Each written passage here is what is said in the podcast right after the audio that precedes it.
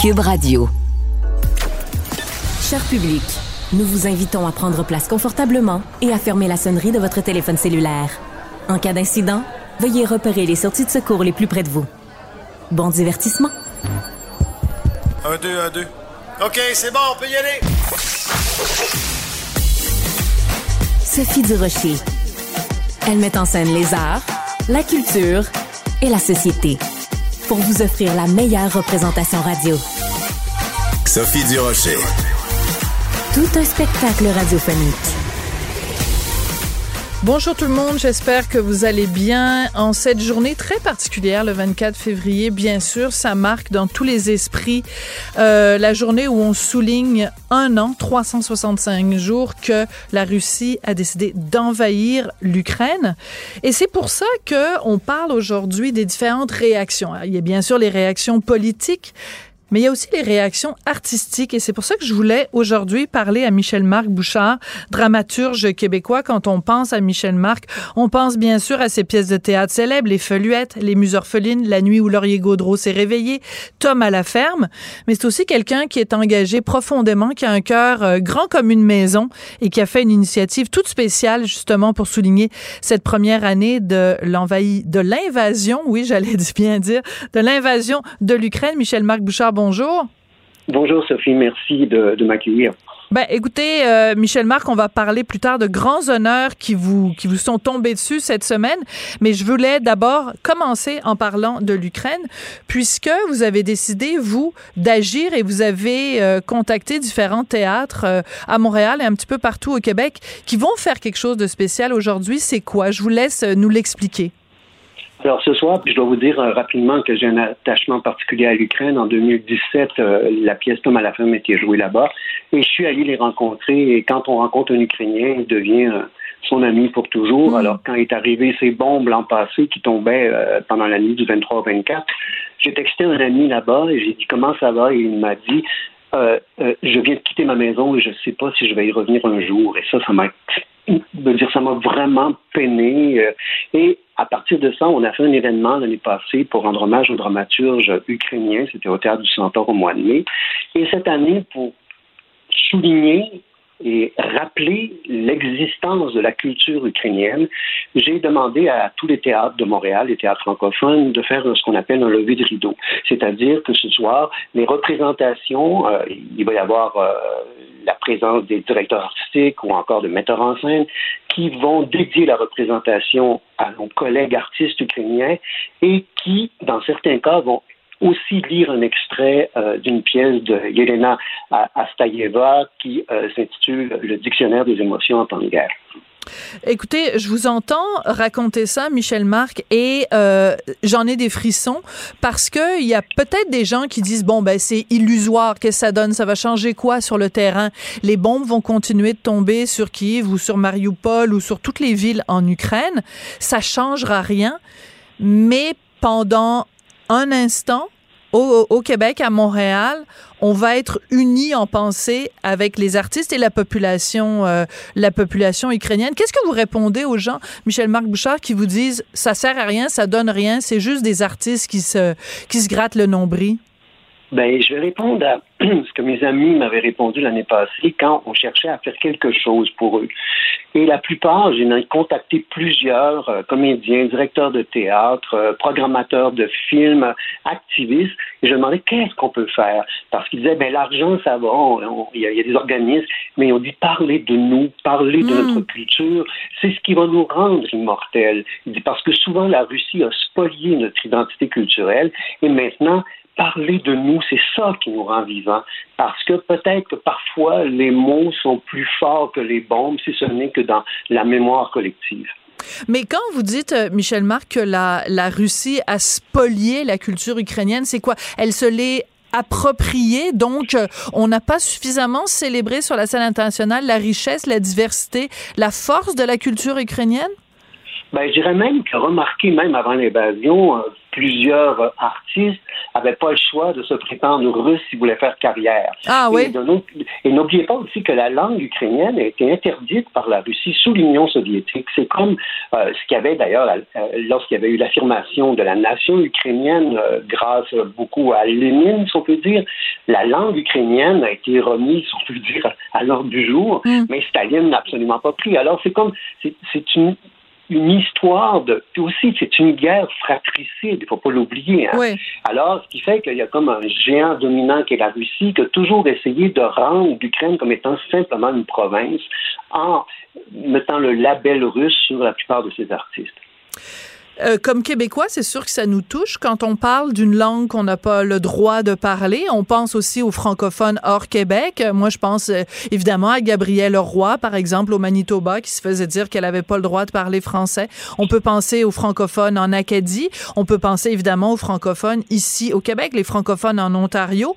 Puis quand on parle d'une culture dominante qui traite euh, une culture euh, locale comme une simple province, on peut aussi faire un parallèle bien sûr pas militaire, mais on peut faire quand même un parallèle culturel avec le Canada envers le Québec. Ou vous trouvez que je, tire un peu trop par les cheveux euh, ma, comparaison, Michel Ma?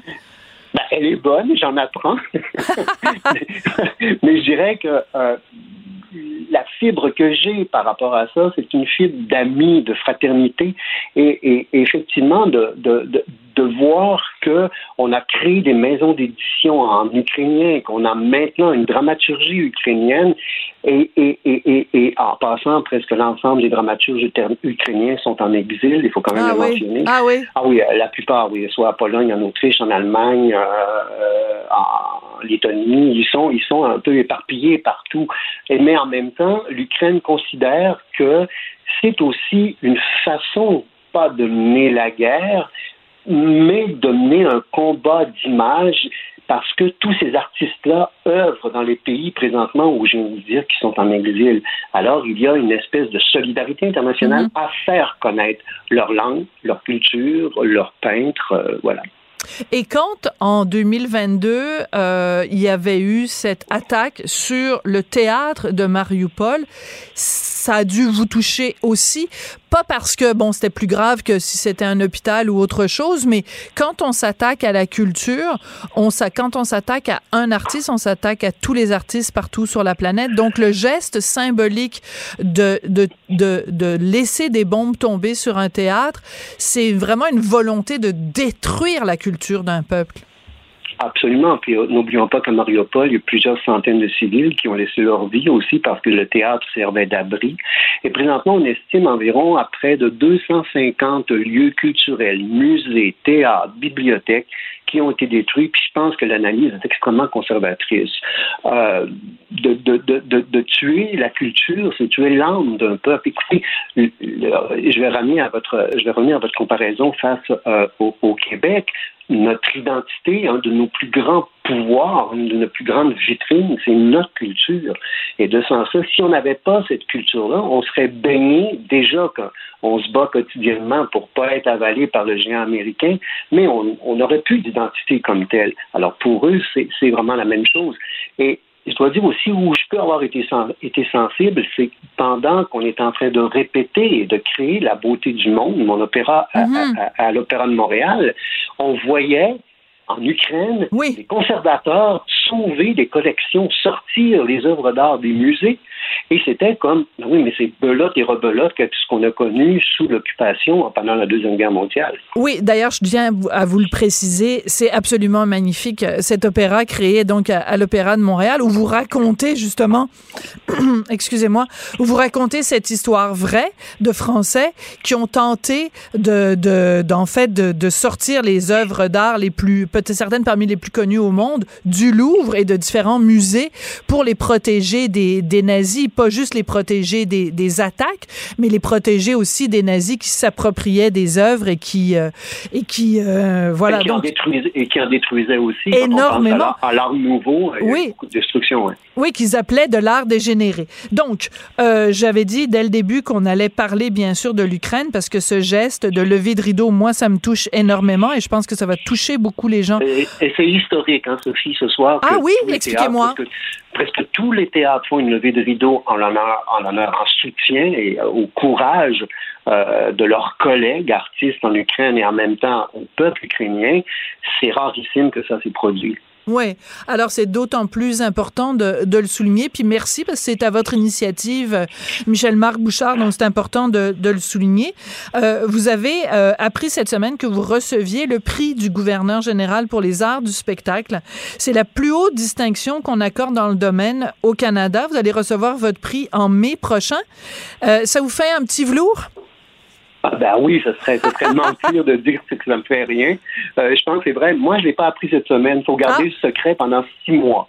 Et, et, et, oh moi, que la difficulté à tenir ma langue, ce fut un exercice extraordinaire. Mais oui, c'est une reconnaissance euh, génial. C'est comme j'ai l'impression de, d'entrer dans la période des récoltes de ma vie où on m'accorde des prix, mais celui-là, c'est vraiment unique euh, et je vais être le seul Québécois à le recevoir ce soir-là, avec entre autres Katie Lang, qui va, je vais chiller oui. avec Katie Lang pendant une fin de semaine. C'est pas mal quand même.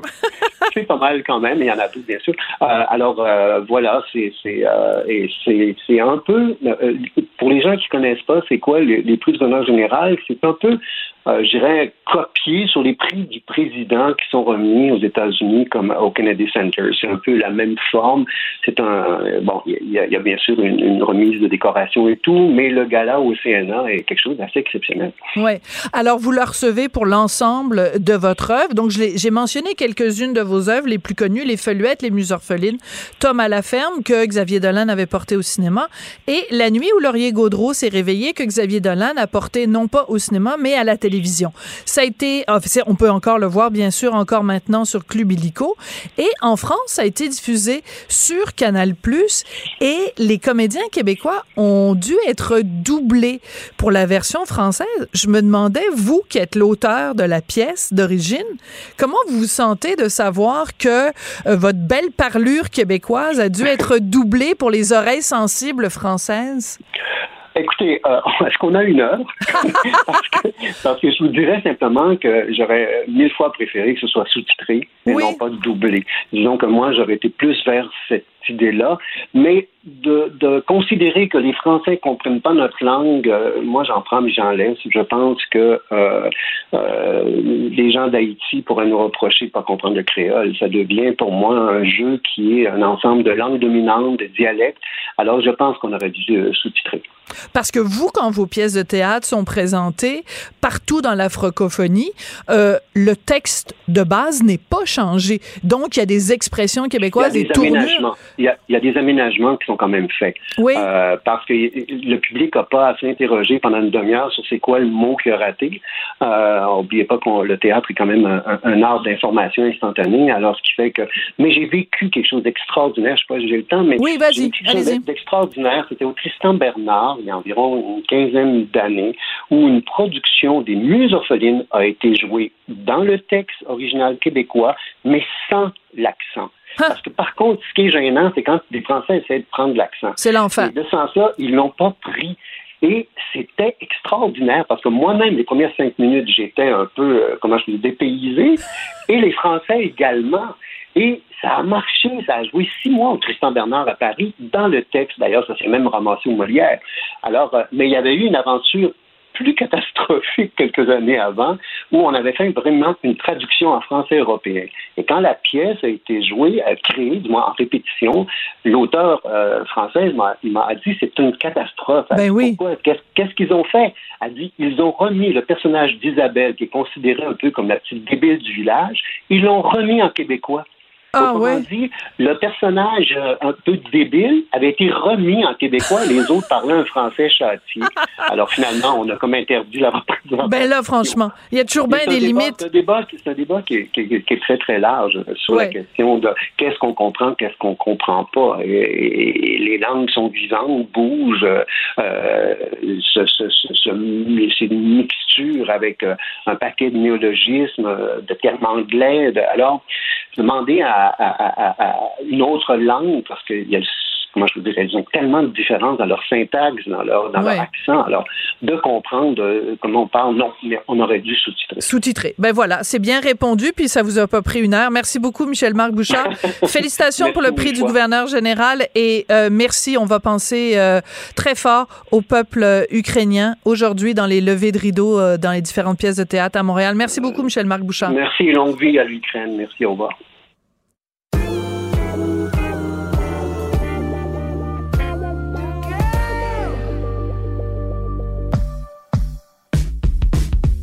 Au lit avec Anne-Marie. Chaque semaine, on a la visite d'Anne-Marie Ménard, qui est professionnelle en sexologie et qui répond à des questions qu'on se pose tous à un moment donné ou l'autre. Et Anne-Marie, cette semaine, vous avez choisi de nous parler de sexe oral. On va peut-être commencer par le début. Euh, c'est pas un sexe qui se passe dans les oreilles. L'oralité, c'est autre chose. Alors, c'est quoi, en termes clairs et concis, le sexe oral? Le sexe oral, c'est une pratique qui vise à stimuler les organes génitaux de son ou de sa partenaire avec la bouche et non pas avec les oreilles, euh, la, langue, les lèvres ou la gorge. Et euh, c'est un de mes sujets préférés. Ah oui, pourquoi, Marie? Parce qu'il contribue à l'épanouissement sexuel des femmes. Et euh, il y a une citation que j'adore qui avait été euh, écrite par euh, Martin Page, qui disait que si les hommes étaient, si les femmes étaient moins pénétrées et que les hommes le seraient davantage, on s'en porterait mieux. Oh, OK. Donc, à méditer. Donc, les femmes moins pénétrées et les hommes plus pénétrés, tout le monde serait plus heureux. Donc, euh, quand vous parlez de sexe oral, c'est, est-ce que ça inclut aussi euh, euh, une fellation ou c'est autre chose? Oui, tout à fait. Donc, peu importe que ce soit la vulve ou le, pénis, ça peut être aussi un anulingus. Donc, fellation, cunilingus, anulingus, tout ça, ça rentre dans le sexe oral. OK, alors vous me voyez pas parce qu'on fait de la radio, mais euh, quand vous dites anulingus, j'ai quand même fait une petite grimace, c'est une réaction euh, naturelle. Donc c'est euh, le sexe oral sur l'anus, on est bien compris. Il faut quand même passer une petite débarbouillette là parce que Hein? Ben, c'est idéal. C'est idéal, c'est idéal parce que en plus, on se sauve pas des ITSS, donc les infections transmises sexuellement. On s'en sauve pas parce qu'on fait du sexe oral. D'ailleurs, j'en profite pour euh, mentionner qu'il faut aller se faire tester parce que euh, je connais des gens, j'ai une amie cette semaine qui euh, s'est fait tester avec une chlamydia dans la gorge. Donc, je veux que les gens le sachent, ça arrive, ça, ça se retrouve dans la gorge ces petites choses-là. Oui, donc, écoutez, faire tester. Oui, c'était très important. Puis je suis contente que vous en parliez, Anne-Marie, parce que ça fait partie aussi de votre rôle de professionnel en sexologie de mettre les gens en garde. Et euh, à quelques reprises, j'ai fait des entrevues avec euh, Régent Thomas de la clinique L'Actuelle qui nous alertait justement à euh, des épidémies de chlamydia et qui disait justement ça. et ça s'applique bon à toutes les communautés. entre autres, lui, beaucoup de sa clientèle, c'est de la communauté LGBTQ. Mais oui, c'est pas parce que on oublie ça qu'une ETSS peut en effet se retrouver dans le fond de la gorge et ça doit pas être particulièrement sympathique. Euh, pourquoi est-ce que euh, il y a une réticence à parler de ça? Pourquoi est-ce qu'on en parle de façon un petit peu gênée, un petit peu en se mettant la main devant la bouche en disant hi hi hi, euh, on va parler de sexe oral aujourd'hui alors qu'on devrait être complètement décomplexé que c'est une pratique sexuelle comme une autre? Pourquoi il y a cette, cette espèce de gêne, Anne-Marie, on se le cachera pas? C'est vrai qu'il y a une gêne, il y a une espèce de tabou entourant le sexe oral, mais c'est environ 85% des hommes et des femmes qui le pratiquent. Ah oui? Et oui, puis en fait, c'est plus les groupes d'âge avancent, plus il y a de la pratique du sexe oral. Et ce sont les femmes entre 35 et 39 ans qui reçoivent le plus de sexe oral et je vous dirais qu'à l'aube de mes 34 ans, je suis ravie de cette euh, statistique. J'adore ça, oui. Donc, non, mais il y a des études qui ont été menées par euh, The Journal of Sex Research qui ont démontré que les hommes et les femmes voient le sexe oral différemment. Et ça, je pense qu'il faut le mettre en lumière. Euh, on voit le sexe oral chez les femmes. Donc, le cunilingus, c'est un acte qu'on considère comme étant plus significatif que la fellation. Ah oui, plus significatif dans le sens que quand un, homme le fait à une femme ou une femme à une femme, euh, c'est plus considéré comme un cadeau, mettons, que quand la femme le fait à l'homme ou qu'un homme le fait à un homme?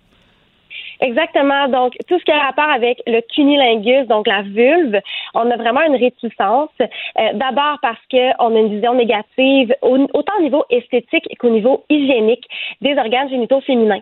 Oui c'est comme si la fellation, c'est un rite de passage, euh, c'est comme si ça vient naturellement, mais le cunilingus, c'est vraiment vu différemment. Il y a vraiment un gros tabou entourant justement cette pratique-là.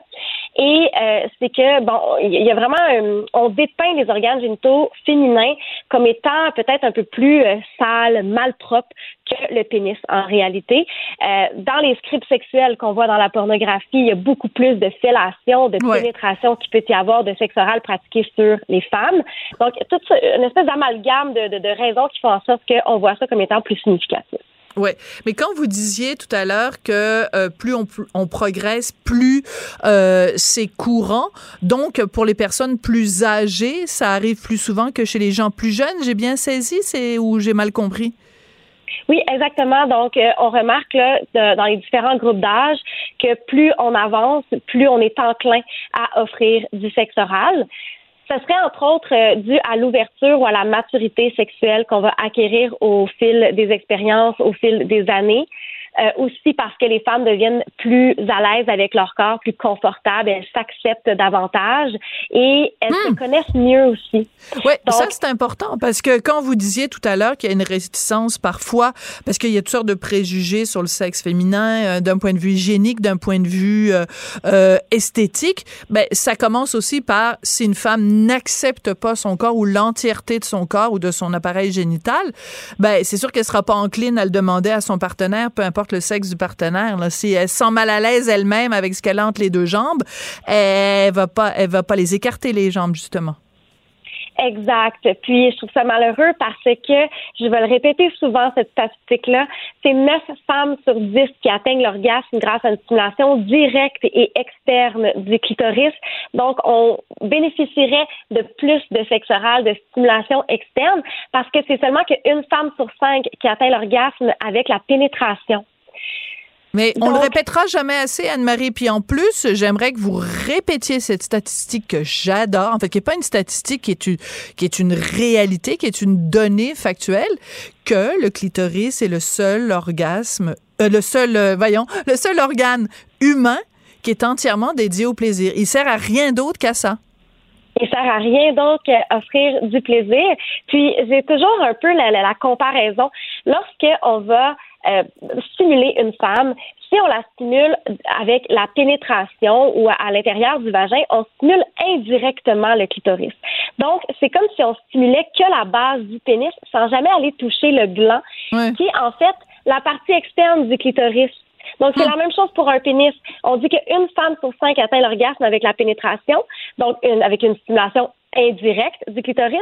Donc, imaginez si on stimulait toujours la base du pénis sans jamais toucher le gland je suis certaine qu'on aurait les mêmes statistiques au niveau des hommes. Oui, donc c'est comme si euh, on, a euh, un repas devant nous, mais qu'on mange juste l'entrée ou qu'on mange juste le dessert, alors qu'on a un buffet absolument extraordinaire euh, qui nous offre toute une panoplie de, de plaisirs possibles. En fait, on se prive, on se prive d'un plaisir, c'est dommage pour pour les deux ou pas des fois plus que deux personnes impliquées. Euh, ben écoutez, merci beaucoup Anne-Marie d'avoir euh, à, chaque fois qu'on se parle, vous contribuez euh, d'une certaine façon à, à, faire tomber les clichés, les tabous. Puis c'est fou quand même de se dire que euh, en 2023, il y a encore des, des, des sujets, alors qu'on pense que bon, la sexualité c'est quelque chose dont on parle de façon super libre, qu'on sait tout, qu'on on connaît les 22 000 positions du Kama Sutra. Ben il reste quand même encore des trucs sur lesquels c'est plus délicat de parler. Et ben moi je trouve félicitations. Puis Girl Power en plus, parce que deux femmes qui parlent de sexe oral euh, à la radio à 2 heures de l'après-midi, ben, je trouve ça assez formidable. Merci. Ah, j'adore ça. On continue de démystifier ça. C'est génial. Anne-Marie Ménard, professionnelle en sexologie. Vous pouvez la retrouver évidemment euh, sur les différentes plateformes de Au lit avec Anne-Marie, mais surtout ici à Cube Radio. Merci beaucoup, Anne-Marie. Merci. Bon week-end. Sophie Durocher. Un savoureux mélange artistique de culture et d'information. La rencontre Nantel du Rocher. Non, non, non, c'est pas une joke. Sophie du Rocher. Duduche, elle va se défendre. Guy Nantel. Ben, c'est exactement ça qu'il faut faire. Un duo déstabilisant qui confronte les idées. C'est à s'arracher les cheveux sur la tête. La rencontre, Nantel du Rocher. Ça va être quelque chose. Ça va être quelque chose, en effet. Euh, Guy, dans une autre chronique, tu nous as, as commencé à nous faire la démonstration de façon éclatante que le logiciel d'intelligence artificielle ChatGPT était woke, euh, mais tu n'avais pas eu le temps de nous donner tous tes exemples. Alors, vas-y, mon grand, parce que tu nous as fait hurler de rire hier, là. Ah, puis écoute, j'aurais même pas le temps de finir aujourd'hui tellement que j'ai testé à la limite. Euh, écoute, ChatGPT, donc, c'est un logiciel euh, qui converse avec les humains, mais c'est une intelligence artificielle donc, euh, euh, bon, euh, les gens redoutent beaucoup le plagiat avec ça, mais je te dis, là, tu vas voir, c'est pas ça. Ce qui est vraiment pire, c'est la propagande, le contrôle de la pensée, puis même la, la désinformation à limite. C'est capoté. Moi, j'ai demandé de faire un résumé de moi, Sophie, à ah! ChatGPT. D'accord. D'abord, il se trompe sur ma date de naissance. Ensuite, bon, il dit que j'ai été candidat aux élections fédérales canadiennes pour le Parti québécois à Ottawa. Ah! Et là, j'ai fait, OK, il y a définitivement des lacunes là-dedans, mais ben là, ça, peut être dangereux, tu sais, au niveau de la réputation, tu sais. Alors, j'ai demandé de citer des blagues de Guinantel de ces spectacles. Il y en a cité six, il y en a aucune, je te jure, que j'ai jamais faite. Il n'y a aucune de ces blagues-là que j'ai jamais faites. Il m'a même parlé de mon spectacle intitulé Méchant. Je n'ai aucun spectacle qui s'intitule Méchant. Mais même si des fois tu es méchant dans tes spectacles, mais c'est pas c'est pas le titre de ton spectacle. Ben non, c'est important de bien dire les choses. Et là j'ai dit, est-ce que Sophie Durocher, tu pourrais me donner quelques propos controversés qu'elle a tenus? Alors il m'a dit, en 2015, Sophie Durocher a exprimé des doutes sur la capacité des femmes à occuper des postes de pouvoir en raison de leur émotivité. En 2017, Sophie Durocher a écrit une chronique dans le Journal de Montréal dans laquelle elle critiquait les personnes qui parlent toujours de leurs problèmes de santé mentale en affirmant qu'elles devaient garder leurs problèmes pour elle ben plutôt que de les partager avec le monde. Ben voyons Et en 2018, Sophie Durocher a dit dans l'émission Les Ex à la radio de Radio-Canada elle a affirmé que les femmes devaient être responsables de leur propre sécurité et prendre des mesures pour se protéger contre les agressions sexuelles plutôt que de simplement blâmer les hommes qui les agressent. OK, mais les ex, c'est à la télé, c'est à Radio-Canada, et euh, ça fait des années que je suis pas invitée à Radio-Canada pour toutes sortes de raisons. Donc, je n'ai jamais participé à l'émission Les ex à Radio-Canada. De toute façon, le, le titre de l'émission le dit, ce sont des ex-politiciens, mais j'ai jamais été en politique, donc je peux pas être aux ex. C'est n'importe quoi. C'est démesuré, là. C'est, écoute, c'est, ça expose à même des poursuites en diffamation. Ben oui. Ben oui, dire que, que Guy Nantel est fédéraliste, c'est de la diffamation. c'est une atteinte à ta réputation. c'est 100% de ce qu'ils disent sur moi qui n'a pas de sens. Mais là, ensuite, je suis rentré plus dans le moral. Alors, oui, j'ai j'ai dit, par exemple, mettons que je veux aller acheter un mot, euh, pas un mot, un, livre qui contient le mot nègre dans le titre et que je me rends à la librairie. Est-ce que je peux dire au libraire que je cherche le titre du livre? Là, il me dit, non, il est préférable de décrire le livre plutôt que de prononcer le titre ah! complet. Vous pouvez, par exemple, dire, je cherche un livre avec une personne noire sur la couverture ou des choses comme ça. Cela vous permettra de respecter les sentiments des autres. Alors là, ensuite, j'ai dit, est-ce acceptable de s'opposer à l'homosexualité? Non, il n'est pas acceptable de s'opposer à l'homosexualité. Les personnes homosexuelles ont la même dignité que les personnes hétérosexuelles et cela pourrait démontrer une attitude discriminatoire, intolérante ou homophobe. Alors je lui ai dit, est-ce que c'est correct de s'opposer à l'homosexualité par conviction religieuse? Lui, il dit, il est important de respecter la religion de chacun. Il est possible de concilier, écoute ça, il est possible de concilier ses convictions religieuses avec le respect et l'inclusion des personnes LGBTQ+. De nombreux dirigeants religieux condamnent l'homophobie. Là, je lui ai dit d'accord, mais j'ai entendu un imam dire clairement qu'il faut condamner l'homosexualité. Pour lui, ces valeurs sont donc incompatibles. Dans ce cas, je choisis la religion ou l'ouverture à l'homosexualité. Quelle bonne question. Il est important de souligner que les textes religieux peuvent être interprétés de différentes manières. Il est possible de trouver des interprétations du Coran qui reflètent des valeurs de tolérance et d'ouverture envers les personnes homosexuelles. Alors je dis, vous m'en citez une. Et il m'en cite une, et dit, ça dit, ne troublez point la terre après qu'elle a été tranquille, ne semez point la corruption sur elle. OK, donc aucun rapport. Donc, alors, pour résumer, euh, cette partie-là, en tout cas sur l'homosexualité, euh, si tu es un méchant homophobe, mais que ça n'est pas pour des raisons religieuses, t'es un salaud. Si t'es homophobe, mais que ça se justifie à cause de ta religion, là, Chat GPT va pas vraiment te pardonner, mais elle va trouver des circonstances atténuantes. Oui, des nuances.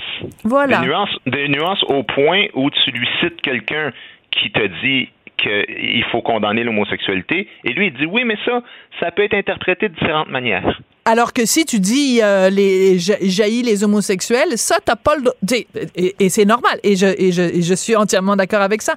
Mais ce que je veux dire c'est qu'un propos qui est tenu, c'est un deux poids deux mesures encore une fois, comme dans ton autre chronique quand tu nous démontrais qu'il y avait un deux poids deux mesures entre le traitement alloué à Donald Trump et le traitement alloué à Justin Trudeau, alors que les deux sont des politiciens, mais il y en a un à qui patouche et il y en a un l'autre avec qui c'est le buffet ouvert et vous pouvez varger ben, dessus avec un 2 par 4. Exactement, parce que moi, quand je cite un imam, c'est un imam vraiment euh, qu'on connaît au Québec, là, qui a dit qu'il faut condamner l'homosexualité sur Facebook il n'y a pas longtemps.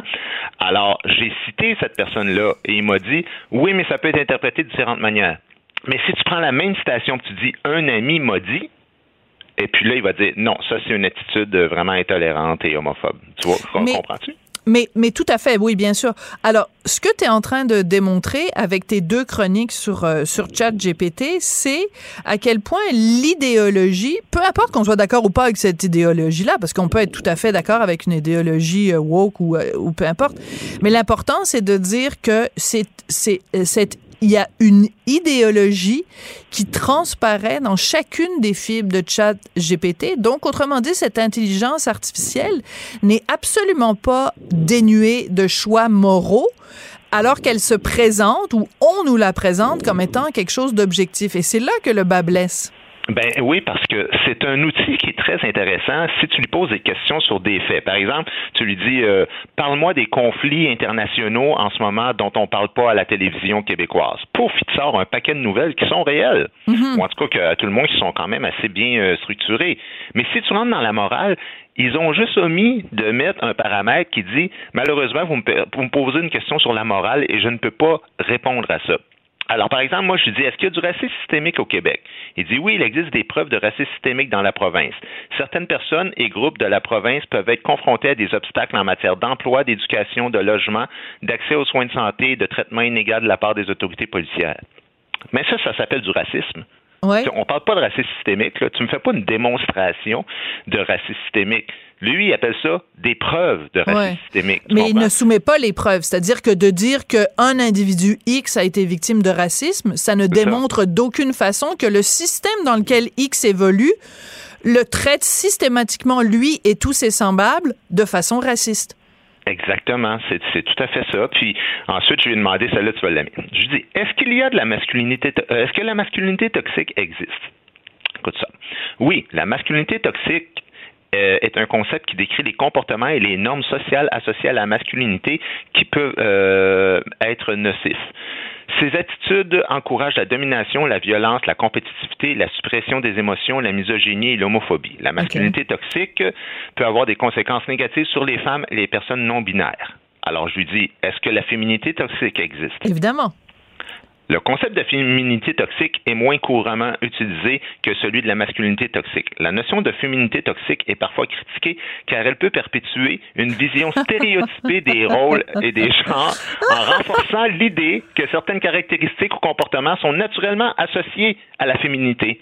De plus, certains auteurs soulignent que les normes associées à la féminité sont généralement imposées par les hommes et la société patriarcale plutôt que par les femmes elles-mêmes, ce qui nie le concept de féminité toxique. OK, donc, alors, associer des stéréotypes aux hommes, faire des généralités envers les hommes, faire des amalgames en disant tous les hommes sont comme ceci ou comme cela, il y a pas de problème, Chat GPT te donne une belle tape dans le dos. Mais si tu fais des stéréotypes envers les femmes, si tu fais des amalgames envers les femmes, ah ben là, non seulement c'est pas bien, mais en plus tu les fais parce que t'es influencé par le méchant patriarcat, finalement, on gagnera jamais. Écoute, c'est brillantissime. Vraiment, ben, c'est c'est cette chronique-ci, l'autre chronique, c'est tes deux meilleures chroniques à vie euh, avec moi parce que c'est brillant. C'est vraiment, tu mets le doigt sur un énorme bobo et t'es le seul à le faire parce que moi, c'est la première fois que je vois, tu sais, les gens ont, dénoncé toutes sortes de d'incongruités euh, factuelles, mais c'est vraiment l'idée de cette idéologie de ce double standard, c'est extraordinaire. Donc, j'encourage tout le monde à retourner voir, euh, à entendre également euh, ton autre chronique sur le même euh, sujet, parce que tes exemples sont différents, mais pour en arriver à la même démonstration, c'est vraiment un cas de CQFD absolument extraordinaire. Merci beaucoup, Guy Nantel. Merci à toi. L'étoile du match te revient cette semaine. Bon, t'es bien fine. On sort une semaine, on va se parler juste l'autre semaine. Je m'en vais, je suis une star internationale, j'ai des spectacles en Floride. Une star internationale. ça va voir des snowbirds. Reviens sur Terre, Guy Nantel. T'as ben, tellement un ego du surdimensionné. Tu vois, je te fais des beaux compliments, puis euh, tout d'un coup... Euh, tu savais que je jouais partout dans le monde? Non? T'étais pas au courant de ça? Non, mais ça, c'est Sugar Sammy. OK, merci beaucoup. Bye, bye Guy Nantel. Elle se déplace du côté court au côté jardin pour couvrir tous les angles de la nouvelle. Pour savoir et comprendre, Sophie Durocher. Alors, vous savez qu'hier, j'ai fait une entrevue avec Franck Sylvestre, ce comédien marionnettiste qui présente un spectacle pour enfants euh, dans lequel il utilise une marionnette à son effigie. Un peu son alter ego. Euh, Franck Sylvestre est d'origine martiniquaise, donc il est noir. Et donc, sa marionnette qui lui ressemble est aussi noire. Mais il y a un groupe, une association de personnes noires de l'ouest de l'île qui a demandé et obtenu que le spectacle de Franck Sylvestre soit annulé à Beaconsfield. Ça a fait euh, sauter au plafond Muriel Châtelier, citoyenne engagée dans l'Association des Québécois unis contre le racialisme. Muriel, bonjour. Pourquoi ça vous choque, cette histoire? Bonjour, Sophie. Ça me choque parce que, dans le fond, ce qui se passe avec cette histoire-là, c'est qu'il y a un groupe, euh, en fait, de militants qui s'opposent à ce qu'un artiste noir utilise une caricature qui lui ressemble pour faire un spectacle. Donc, ce que ces gens lui disent, euh, c'est que cette, marionnette-là leur fait penser à du blackface et que ça leur cause euh, une certaine douleur. Donc, ces gens lui disent, en fonction de ce que je ressens, tu n'as pas le droit, toi, de faire une caricature de toi-même. Mais moi, Sophie, je trouve que cette culture du ressenti est pitoyable. Et pour moi, c'était qu'une question de temps avant que ça arrive. Parce que ces groupes de militants, ils ne défendent pas réellement les ethnies en tant que telles. Non. Ce qu'ils défendent avant tout, c'est une idéologie qui te réduit à ta race. Puis si tu n'embarques pas dans leur délire, ben, ce qu'ils vont faire, c'est ce qu'ils font à M. Sylvestre en ce moment. Ils vont essayer de te canceller là, pour utiliser ce langage-là. Ouais, parce que euh, ces gens-là, donc l'association des personnes noires de euh, l'ouest de l'île, fait ça au nom de l'antiracisme. Ces gens-là prétendent euh, combattre le racisme et combattre les préjugés, les stéréotypes associés aux personnes noires, mais sont incapables de comprendre que Monsieur Sylvestre, en ayant sa marionnette, ne représente pas l'ensemble des personnes noires, mais uniquement lui-même. Ça me semble quand même être la base, Muriel. Ben oui, tout à fait. C'est ce qui me sidère aussi dans tous ces mouvements, c'est que ces gens-là aussi parlent au nom de des Noirs, représentant les Noirs. Mais quels Noirs? Parce que moi, je veux dire, on en parle autour de nous. La plupart des gens sont choqués par ce qui se passe. Ils trouvent que ça n'a aucun sens. J'ai entendu personne dire ah ben oui, euh, je suis d'accord avec ce qui se passe présentement. J'ai entendu personne le dire. Je veux dire, euh, le Conseil national des arts appuie M. Sylvestre, la Maison d'Haïti. Son spectacle est toujours prévu mardi à la Maison de la Culture euh, Claude Léveillé à Montréal. Donc, il y a beaucoup d'appui. Il y a beaucoup plus d'appui que, que de détracteurs. Puis moi, je, je me demande pourquoi, comme je me demande comme M. Sylvestre se demande aussi, pourquoi on donne autant de pouvoir à des groupuscules de militants, pourquoi est-ce que des élus s'appuient sur euh, leurs témoignages à eux pour prendre des décisions alors que la majorité des gens euh, sont du côté de M. Sylvestre? Oui, vous avez tout à fait raison. Alors, si vous le voulez bien, Muriel, je vais vous faire euh, jouer, en fait, Charlie Marchand, notre collègue, va vous faire jouer un extrait de l'entrevue que j'ai faite avec M. Sylvestre, où il parle justement de ça. Dépité de voir que euh, voilà, c'est des groupes de pression peuvent, des petits groupes, parce que c'est pas beaucoup de gens, mais euh, ont, un pouvoir, un certain pouvoir sur sur les élus qui qui qui veulent pas se mouiller qui préfèrent voilà reculer rapidement pour euh, pas que ça fasse de vagues. Alors, il est euh, dépité, nous dit-il, euh, Franck Sylvestre, mais en même temps, il me disait hier qu'il est passé par plusieurs étapes, plusieurs sentiments, dont la colère au début quand il a appris ça, qu'on lui retirait son, son gagne-pain d'une certaine façon. Il était en colère. Donc, euh, c'est les gens ne se rendent pas compte, je pense, quand on annule quelque chose comme ça. C'est pas juste euh, d'un point de vue financier, parce que lui, il va être payé quand même par le Conseil des arts de Montréal. Mais c'est l'idée qu'aujourd'hui, on censure une marionnette, mais demain, ça va être quoi, Muriel?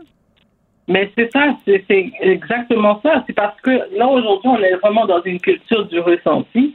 Les gens arrivent sur la place publique. Moi, ça ne me plaît pas. Mais c'est pas des arguments. Si ça ne te plaît pas à toi, c'est à toi peut-être de ne pas aller voir ce spectacle, de te retirer de la conversation, mais c'est pas à la personne euh, euh, devant toi à prendre une action.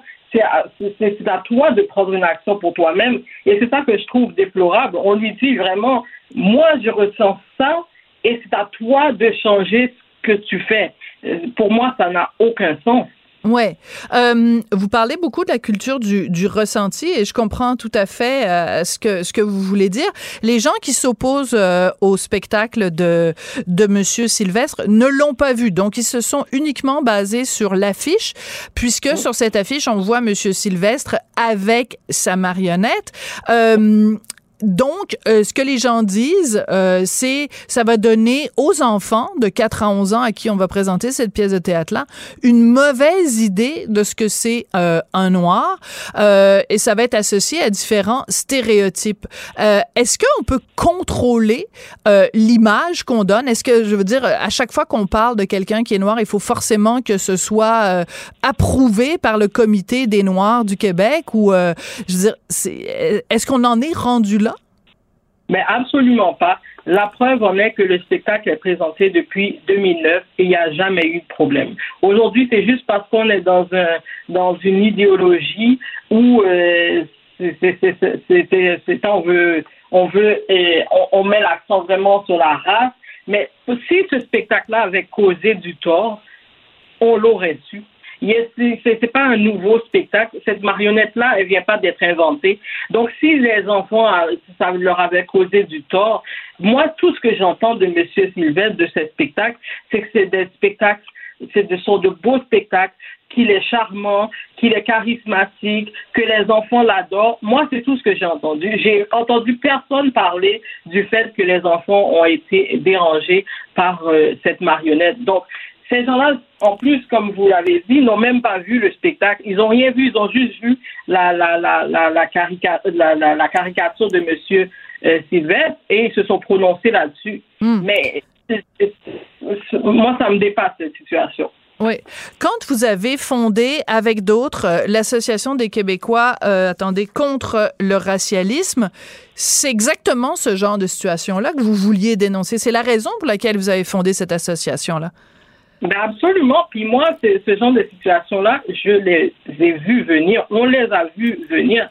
Parce que comme j'ai dit, ces gens-là ne défendent pas des ethnies. Ces gens-là défendent justement des idéologies. Alors, c'était qu'une question de temps avant qu'ils qu commencent à s'en prendre à, à des gens de leur propre euh, groupe racial. Donc, c'est un mouvement raciste, antiraciste qui mange ses propres enfants. Puis, je, on savait qu'on en viendrait à ça. Ouais. En même temps, euh, ce qui est assez fascinant, c'est que les élus de Beaconsfield, euh, il a suffi que donc cette association dise non, non, non, c'est une mauvaise représentation des Noirs, et ils ont cédé devant devant ce lobby au lieu de se dire ben on va peut-être parler à Monsieur Sylvestre, on va savoir mm. exactement ce qu'il y a dans le spectacle. Euh, ça me fait penser un peu quand euh, il devait y avoir euh, une une drag queen qui faisait un spectacle, je pense que c'était à Ville-Saint-Laurent et que euh, les élus ont dit, ben, avant de, de prendre une décision, bon, on va rencontrer, euh, je pense que c'était euh, Barbada, mais ils ont rencontré Barbada, ils sont, elle leur a expliqué exactement ce qu'il y avait dans son spectacle et finalement, ils sont allés de l'avant avec le spectacle. Donc, des fois, il y a des choses qu'on connaît pas, qu'on comprend pas, on s'assoit avec les gens puis on se rend compte que ben finalement c'est pas ce qu'on pense. Ça aurait été bien que ce soit ça dans le cas de monsieur Sylvestre. Mais c'est ça, mais eux, ce qu'ils ont fait, euh, au lieu de faire ça, c'est qu'ils ont fait une rencontre après avoir pris une décision. Et en plus, M. Sylvestre n'a même pas pu se présenter à la rencontre, donc on ne sait même pas qu'est-ce qui s'est dit durant cette rencontre. Mais c'est vrai, ils n'ont même pas pris la peine de, de lui parler. Et je pense qu'une personne comme ça qui a quand même une crédibilité, qui euh, qui date de quand même plusieurs années. Je pense que c'est la moindre des choses, ça aurait été de lui parler avant de prendre une telle décision qui choque tout le monde et euh, c'est ça. Ouais, vous savez ce qui me choque le plus euh, dans ce dossier-là, Muriel, c'est que je suis profondément convaincue convaincu, comme vous l'êtes sûrement, qu'il y a énormément de situations de racisme, de discrimination, euh, de, de, cas flagrants euh, de gens qui sont euh, opprimés. Et pendant qu'on s'occupe d'une petite marionnette qui fait de mal à personne, on n'est pas en train de s'attaquer à des vrais problèmes, à des vraies situations où il y a des gens qui vivent de réelles discriminations. Et ça, ça me fait de la peine parce que je suis moi-même antiraciste, mais quand je vois des gens qui sont antiracistes mais qui s'attaquent à des causes euh, innocentes et anodines, je trouve que c'est une mauvaise utilisation de leur temps et de leur énergie. Ben, je suis tout à fait d'accord euh, avec vous, Sophie. Et en plus, ce que ça fait, c'est que les gens commencent à être écœurés d'entendre parler de racisme. Parce hmm. que justement, c'est dans, c'est quoi ça? On, on, est en train de débattre à propos d'une marionnette. Donc, je veux dire, c'est tellement. C'est du papier mâché. Mais c'est ça. C'est alors que effectivement les gens vivent des vraies situations de racisme, mais les gens euh, maintenant tellement on en on, on, grimpe dans les rideaux pour à peu près euh, n'importe quoi. Là c'est pour une marionnette, après ça va être quoi, je sais pas, mais c'est sûr que ça nuit absolument à la cause euh, du racisme, qui est réel, qui est une cause réelle, qui a des problèmes réels. Et euh, c'est évident que pour moi que toutes ces, ces, ces, ces histoires-là et, et, ces dérives, en fait, ce sont des dérives, ça nuit vraiment ça à nuit la à la cause. Merci beaucoup, Muriel Châtelier. Je rappelle que vous êtes une citoyenne engagée dans l'Association des Québécois unis contre le racialisme. Merci. Je voudrais remercier Charlie Marchand à la réalisation, la mise en onde, Charlotte Duquette à la recherche. Merci et à très bientôt. Cube Radio.